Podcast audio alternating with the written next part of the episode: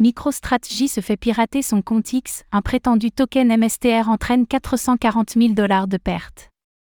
Cette nuit, MicroStrategy a vu son compte X être piraté, ce qui a conduit au partage d'un lien de phishing pour faire la promotion d'un faux airdrop d'un supposé token MSTR.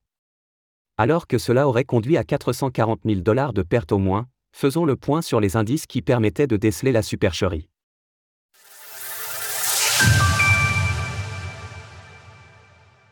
Le compte X de MicroStrategy se fait hacker.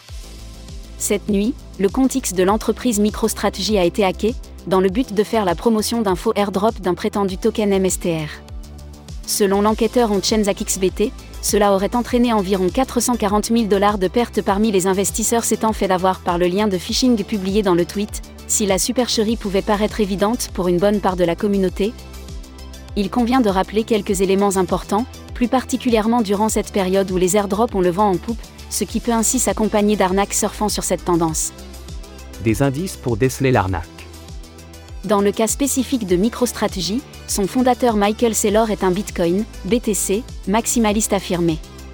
Cela signifie que dans le cas peu crédible où l'entreprise devrait lancer un token MSTR, cela se ferait probablement au format BRC20 et certainement pas sur Ethereum, ETH.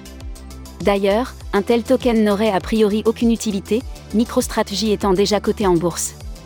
Enfin, un airdrop est normalement annoncé à l'avance, qui plus est de la part d'une entreprise aussi importante qui s'exposerait à des poursuites de la Security and Exchange Commission, SEC, dans le cas contraire. À propos de la SEC, l'ironie veut d'ailleurs que lorsque cette dernière s'était fait pirater son propre compte X afin de prétendre l'approbation des ETF Bitcoin Spot en avance, Michael Saylor n'est pas manqué de faire un brin d'humour à ce sujet. En effet, l'intéressé avait tweeté que le Bitcoin serait la seule chose jamais approuvée deux fois par la SEC. Pour l'heure, la faille à l'origine de ce hack n'est pas connue, ni MicroStrategy ni Michael Saylor n'ayant communiqué à ce sujet. Le tweet avec le lien de phishing a simplement été supprimé. Retrouvez toutes les actualités crypto sur le site cryptost.fr.